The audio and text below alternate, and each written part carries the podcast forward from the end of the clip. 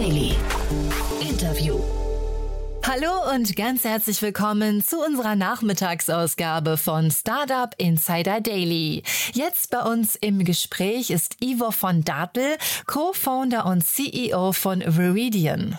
Anlass des Gespräches ist eine Finanzierungsrunde. Es fließen 3,2 Millionen Euro. Das Startup aus München, das von den ehemaligen Airbus-Mitarbeitern Sebastian Seemann und Ivor van Dartel gegründet wurde, kümmert sich um Green Air Mobility. Da geht es um ein Elektroflugzeug mit bis zu 500 Kilometern Reichweite für emissionsfreie Regionalflüge. Und damit wird die grüne Transformation der Luftfahrt definitiv beschleunigt. Und wie das alles genau funktioniert, das erfahrt ihr sofort nach den Verbraucherhinweisen. Dann legen wir direkt los. Startup Insider Daily. Interview. Super. Ivor van Dartel ist hier, Co-Founder und CEO von Veridion. Ich freue mich sehr, dass du da bist. Hallo Ivor. Hallo Jan. Ja, freue mich sehr, dass wir sprechen und erstmal Glückwunsch zu eurer Runde. Vielen Dank, vielen Dank. Ja, jetzt habe ich mich gefragt, ihr seid ja in einem Markt drin, der eigentlich von außen betrachtet sehr kompetitiv klingt. Ne? Da, da passiert ja gerade sehr viel. Beschreibt doch mal, was ihr macht und vor allem, warum ihr es tut, warum ihr glaubt, dass da noch eine Lücke ist für euch. Also ich glaube, in dem Segment, wo wir unterwegs sind, äh, gibt es halt noch sehr viel wenige, weil wir entwickeln nämlich einen elektrischen Flächenflieger. Äh, wovon es sehr viele gibt, sind diese sogenannten Flugtaxenunternehmen, also Senkrechtstarter. Und das machen wir eben nicht, sondern wir entwickeln ein klassisches äh, Flächenflugzeug, was von der Landebahn startet und landet, aber komplett elektrisch angetrieben in eine Größe, also bis neun äh, Fluggäste und davon gibt es in der Welt vielleicht eine Handvoll Startups, die das machen. Mhm. Die, äh, und es gibt eine der existierenden Flugzeugbauer, der sowas angekündigt hat. Deswegen glauben wir, dass hier eine Riesenlücke ist, die wir füllen so, sollen. Und welchen Markt habt ihr dabei im Blick? Also jetzt sagst du gerade, das war jetzt von der technischen Seite her äh, quasi das mhm. Ganze aufgerollt oder betrachtet. Aber welche, ja. welche Zielgruppen äh, avisiert ihr? Also wir können da eigentlich drei äh, Gruppen unterscheiden. Ähm, äh, ich fange mal bei der wichtigsten Gruppe an. Ähm, heute ist es so, dass äh, die meisten Reisen zwischen 150 und 600 Kilometer, die werden in der Regel mit dem Pkw unternommen. In Deutschland sind das 1,4 Milliarden Reisende pro Jahr und 80 Prozent dieser Reisenden reisen mit dem Auto. Und in, in, äh, wenn das zum Beispiel Geschäftsreisende sind, die dann auch, äh, sag ich mal, ein bisschen Budget dafür hätten, äh, machen die das, weil sie keine Alternative haben, äh, wohin sie reisen möchten. Ich meine, wenn man von Frankfurt nach München reisen möchte, kann man mit der ICE, sogar München-Berlin ist mittlerweile sehr gut angebunden, aber es gibt sehr viel, sag ich mal, Regionen oder mittelgroße Städten, die keine gute Point-to-Point-Verbindungen haben. Das ist eigentlich der größte Markt. Womit es anfängt, sind die äh, existierenden Fluglinien, die ab 2030 wahrscheinlich untersagt werden, Inlandsflüge, wegen dieser Klimaabkommen, wo wir dann ein Flugzeug anbieten können, was emissionsfrei diese existierenden äh, Routings fliegen kann, bis 500 Kilometer. Äh, aber das Riesenpotenzial liegt eigentlich darin, Menschen zu bewegen, äh, sich durch die Luft äh, zu bewegen, statt äh, mit dem, mit dem Pkw zu reisen. Mhm. Ist das, ähm, das habe ich mich bei den ganzen ähm, ja, Liviums dieser Welt und Volocopters dieser Welt mhm. schon gefragt, ist das wirklich ein Szenario, dass man jetzt 1,4 Milliarden Reisen pro Jahr in den Himmel verlegt? Also äh, wollen Nein. wir diese Art von Himmel? Nein, das ist eben damit nicht gemeint, sondern äh, ich wollte nur, nur damit äh, angeben, wie das Potenzial wäre. Mhm. Also weil viele dieser Reisenden, äh, die, die werden zum Beispiel getrieben von Preis und wenn man äh, Student ist und es gibt eine Flixbus-Option für 20 Euro, dann nimmt man die zum mhm, Beispiel. Total, Aber ja. es gibt einen kleineren Teil dieser Reisenden, die halt ein, ein Reisebudget hat und auch für den, für denen äh, Zeit sehr wichtig ist. Und äh, also wir sprechen von der Großordnung 300 Euro äh, einfach äh, was, was das Ticket kosten sollte. Und ähm, das ist dann, sage ich mal, für normale Geschäftsreisende sehr, sehr bezahlbar, wenn man damit einen Tag einspart, Hotelübernachtung einspart. Heute kann man natürlich auch schon ein Flugzeug chartern, äh, beim kleinen Flugplatz sich abholen lassen. Das kostet dann zwischen 3.000 und 10.000 Euro pro Kopf einfach. Und das machen halt in der Regel entweder sehr vermögende Menschen oder äh, DAX-Unternehmen, Führungskräfte oder so. Und wir wollen eigentlich diese, diese Flexibilität und diese Reiseerfahrung komplett nachhaltig auch für den normalen Geschäftsreisenden anbieten. Ich kann das total nachvollziehen, was du gerade sagst. Ähm, und äh, dann ist wahrscheinlich, würde man jetzt nicht hingehen und sagen, 1,4 Milliarden Reisen ist die, ist die, äh, der, der adressierbare Markt, sondern vielleicht davon, ich weiß nicht, 5 Prozent oder sowas, also quasi die Menschen, die sich das auch erlauben würden, ne, solche, solche Beträge auszugeben. Also vergleichbar vielleicht mit der ersten Klasse in der Bahn. Ne? Das ist ja auch immer nur so ein Bruchteil. Auf jeden der, Fall, ne? ja. Das ist der Benchmark. Der erste Klasse ICE äh, Flexi-Ticket mhm. kostet so auch ungefähr 300 Euro. Das ist so der Benchmark. Mhm. Und wenn man eine gute Bahnverbindung hat, dann soll man die auch auf jeden Fall weiterhin nutzen. Das mhm. ist auch komplett sinnvoll. Aber dort, wo es sich nicht rentiert, eine Schiene hinzubauen, können wir dann die existierenden Flugplätze nutzen und auch, sage ich mal, das Multimodal, das ist mehrere Verkehrsmittel miteinander verknüpfen, weil wir müssen natürlich auch noch von der Haustür zum Flugplatz und, und am Ziel auch noch irgendwie ein bisschen reisen mit einem anderen Verkehrsmittel. Mhm. Und deswegen äh, steht es nicht in der Konkurrenz mit anderen Verkehrsmitteln, sondern ergänzt es eigentlich. Und trotzdem will ich noch einmal kurz deine Vision oder eure Vision auf den Himmel, also wie, wie hat man sich den Himmel ja. der Zukunft vorzustellen? Weil ich bin ein Riesenfan, das mag aber jetzt ja. auch falsch sein, ein Riesenfan von der Boring Company von äh, Elon Musk, von der Idee, ja. dass man einfach sagt, man hat Hyperloops, die unter der Erde sind oder zumindest nicht sichtbar. Und ja, das, der, der Vorteil von unserer Vision ist, wir brauchen keine neue Infrastruktur, mhm. entweder zu bauen oder zu bohren oder wie auch immer, weil diese ja. Flugplätze gibt es überall. In Europa sind es so ungefähr zweieinhalbtausend, in Deutschland sind es ja mehrere hunderte ähm, und in den USA sind es zum Beispiel 5000 Flugplätze. Und äh, ich meine, wenn man, äh, wenn man Tunnel baut, das, das sind mehrere Milliarden, das kann ja locker 15 Jahre dauern. Klar. Äh, und, das, und das rentiert sich dann nur, wenn man so Mass Transit hat, so in Großstädten, wo eigentlich heute eine U-Bahn ist. Ja, so wenn man zwei Millionen Reisende hat, genau, dann, dann lohnt es sich, große Infrastrukturprojekte aufzubauen.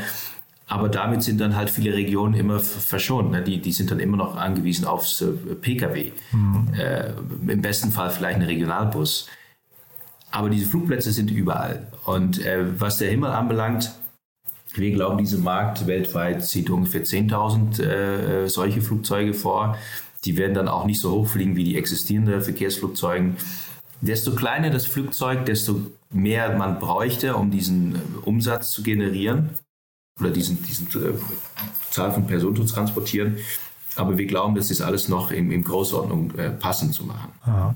Und wenn du sagst, die Boring Company, das dauert 15 oder vielleicht noch mehr Jahre, wo steht ihr denn gerade? Also wir haben angefangen äh, dieses Jahr mit der Entwicklung, äh, erstmal Technologieentwicklung. Ähm, ein, äh, wir sprechen von einem sogenannten äh, CS23 Zulassungsbereich. Also für Kleinflugzeuge, die haben, also alles, was in der Luft fliegt, muss zugelassen werden von einer Behörde. Aha. Und äh, wenn ein Flugzeug kleiner ist, also weniger als 19 Sitze hat, dann ist man in eine andere Zulassungskategorie, als wenn man große Verkehrsflugzeuge entwickelt und da ist eine gängige Entwicklungszeit sechs bis acht Jahre. Äh, das heißt, unser Ziel ist es, vor 2030 das Flugzeug auf dem Markt zu haben ähm, und auch in, äh, sage ich mal, ausreichenden Mengen produzieren zu können. Mhm.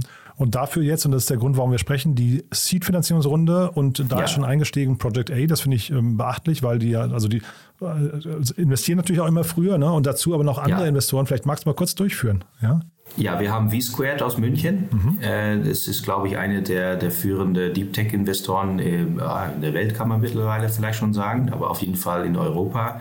Dann, äh, wie, wie erwähnt, Project A äh, aus Berlin, eine der, sag ich mal, größeren Venture-Fonds, die es schon seit zehn Jahren gibt. Und dann haben wir noch Andreas Kupke äh, mit dabei. Äh, das ist einer der Gründer von äh, finanzcheck.de gewesen und der hat eigentlich als Hintergrund, dass er Luft- und Raumfahrt äh, studiert hat. Ah, ich habe mich gefragt, und, wie er da reinpasst. Okay, cool. Ja, Aha. ja, ja. Das heißt, und, äh, und äh, ja. Ja, der, der, der ist zum Beispiel auch einer der Investoren bei ESA Aerospace gewesen hier in München. Ähm, und was sie alle gemeinsam haben, ist, dass sie gerne investieren möchten in Themen, die einen Impact, Impact haben, äh, auch für die Gesellschaft. Äh, weil wir nicht nur, sag ich mal, Emissionen in der Luftfahrt ähm, beheben, sondern auch Regionen verknüpfen und auch generell mit weniger Energie Menschen transportieren können. Das ist ein Thema, was manchmal, äh, ja, was man manchmal nicht, nicht auf dem Schirm hat. Äh, aber elektrisch zu fliegen ist, sage ich mal, von der, von der kompletten äh, Wertschöpfungskette äh, energieeffizienteste überhaupt, äh, weil man kein nichts konvertieren muss in anderen äh, ja, Chemikalien oder sonst was. Und, und das haben sie gemeinsam, dass sie sich anschauen, was macht Sinn für die Gesellschaft und was hat technisch Hand und Fuß. Also da sind auch mehrere Ingenieure in diese Fonds, das sind äh, Investoren, mit denen wir auch technisch gerne uns mal unterhalten können. Ähm, und von daher sind wir auch sehr, sehr froh, dass wir sie gewonnen haben als, als neue Gesellschafter. Mhm. Und jetzt die Herausforderung für euch, das würdest du sagen, was sind so die nächsten Meilensteine, die ihr erreichen müsst? Also mit dieser Seed-Runde machen wir äh, hauptsächlich zwei äh, Themen. Äh, wir wir äh, weisen nach, ausführlicher nach, dass das ganze Konzept äh, machbar ist.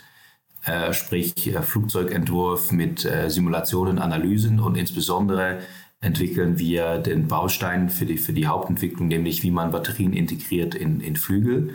Also Primärstruktur verheiraten mit Hochvolt-Batterien und da bauen auch einen, einen Demonstrator, also sprich Demonstrator auf dem Prüfstand am Boden, ähm, womit wir nachweisen, wir können ähm, eine bessere Integration äh, schaffen. Man, man, braucht jetzt diese Batterie nicht erstmal verpacken in weiß ich was Blei, damit sie sicher sind, sondern die Primärstruktur erfüllt diese Funktion schon und es bleibt noch genug Energie übrig, damit man die Emission fliegen kann. Und das alles ist quasi äh, repräsentativ für eine Zulassung.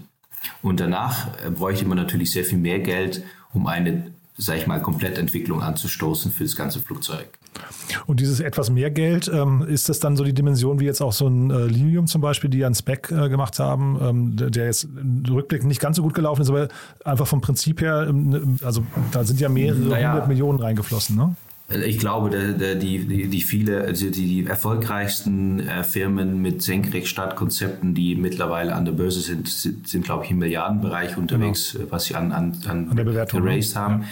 Äh, aber nee, was sie geraced haben, glaube ich. Geraced haben sogar, ja, okay. Mhm. Ja, und das, äh, also wir, also diese, diese Projekte haben sehr viel mehr Komplexitäten. Also die, die, die Herausforderung ist dort sehr viel größer.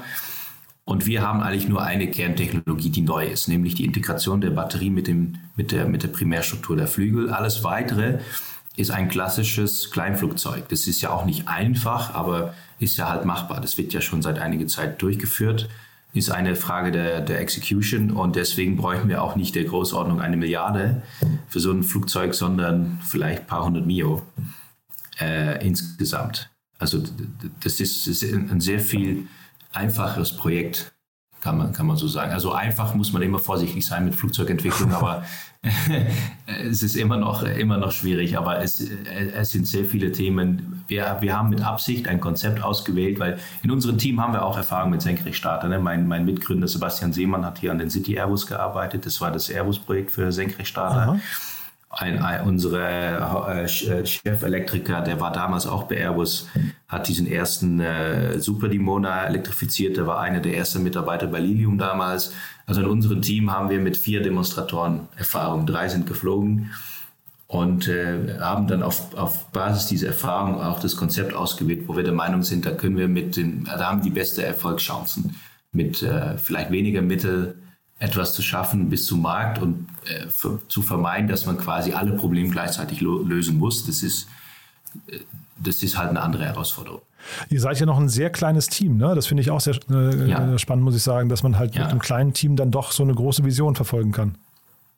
Äh, naja, ähm, wie, wie, gesagt, wir, wir bauen auf Erfahrung auf. Ähm, äh, also wir haben in dem Team insgesamt über 60 Jahre Industrieerfahrung die erste Hires sind auch alle Menschen mit, mit äh, relevanter Erfahrung aus der, aus der Branche, es sei Automotive, äh, wenn es Batteriesysteme anbelangt, es sei äh, Aeronautics, Aerospace, Flugzeugbau.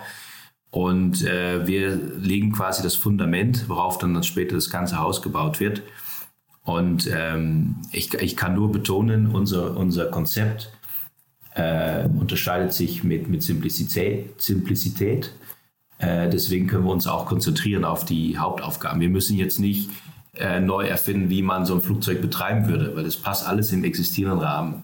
Mhm. Ähm, und das, und, äh, ja, ja, so, ja, hm, erzähl. Bitte, bitte. Nee, ich wollte nur äh, quasi noch fragen, weil du äh, ja gerade äh, schon erklärt hast, wie ihr da vorgeht.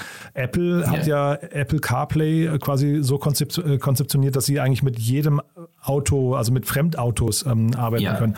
Und da habe ich mich gefragt, ja. warum ihr diesen Weg nicht einschlagen könnt. Sind die, sind die Bauarten der Flugzeuge so unterschiedlich? Weil ihr könntet ja auch skalieren, indem ihr einfach eure Batterie entwickelt und in fremde in fremde, also in Drittanbieter äh, implementiert. Ne? Ach so. Ähm, ja, das ist eine, es gibt äh, äh, Firmen, die sich quasi als Zulieferer positionieren. Äh, es ist aber so, ähm, Apple CarPlay ist natürlich eine, eine Software, das ist eine nicht sicherheitskritische Software. Und ähm, wenn man in der Luftfahrt was integriert, äh, dann muss man es auch zulassen. Und das muss man für jeden einzelnen Typ neu machen. Äh, mhm. Das heißt, es gibt sogenannte Standard Parts oder standardqualifizierte Teile, die man wiederverwenden könnte oder womit man die, sag ich mal, die Zulassung nur mit einem Delta-Nachweis machen könnte. Aber die Zulassung ist immerhin sehr spezifisch, dass man nachweisen muss, äh, und vor allem wenn es ein Batteriesystem ist, dann muss man es jedes Mal, jedes Mal neu machen. Also diesen Weg müssen allen gehen. Wenn man es einmal gemacht hat, dann geht es vielleicht das zweite Mal ein bisschen schneller, aber man muss für jedes neues Muster all diese Daten generieren, all diese Tests durchführen, nachweisen, dass es sicher ist unter alle Umständen. Hm. Ja, sehr spannend. Jetzt habt ihr euer Konzept ja gerade zum ersten Mal der Öffentlichkeit präsentiert. So die, die mhm. Grundresonanz, wie war die? Wart ihr jetzt zufrieden? Ja, also es war uns sehr wichtig, dass wir auch, sage ich mal, von, den, äh, von dem Fachbereich äh, ernst genommen werden und wir, haben, wir sind auf sehr große Zustimmung gestoßen von so, sowohl, sowohl die akademische Welt als auch, sage ich mal, etablierte Firmen oder Personen, die, die bestätigen, wir glauben an diesen Ansatz, wir glauben, das ist technisch machbar und sinnvoll.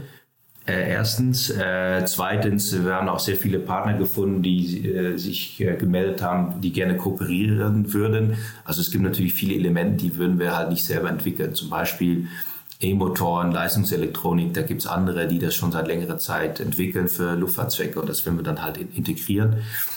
Äh, auch vom großen Publikum, also äh, auf der, auf der Luftfahrtausstellung in Berlin gibt es auch dann die, am Wochenende die Möglichkeit für das große Publikum vorbeizuschauen.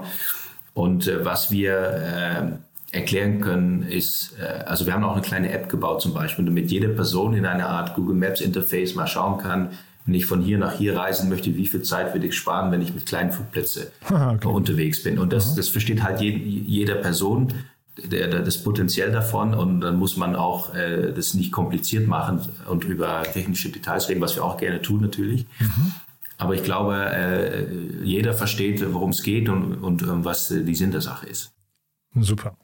Dann, ja, letzte Frage. Haben wir was Wichtiges vergessen aus deiner Sicht? Ähm, naja, ähm, äh, ich glaube, ähm, äh, es ist wichtig, dass wir weiterhin solche Neuentwicklungen in, in Deutschland und in, in Europa äh, machen können.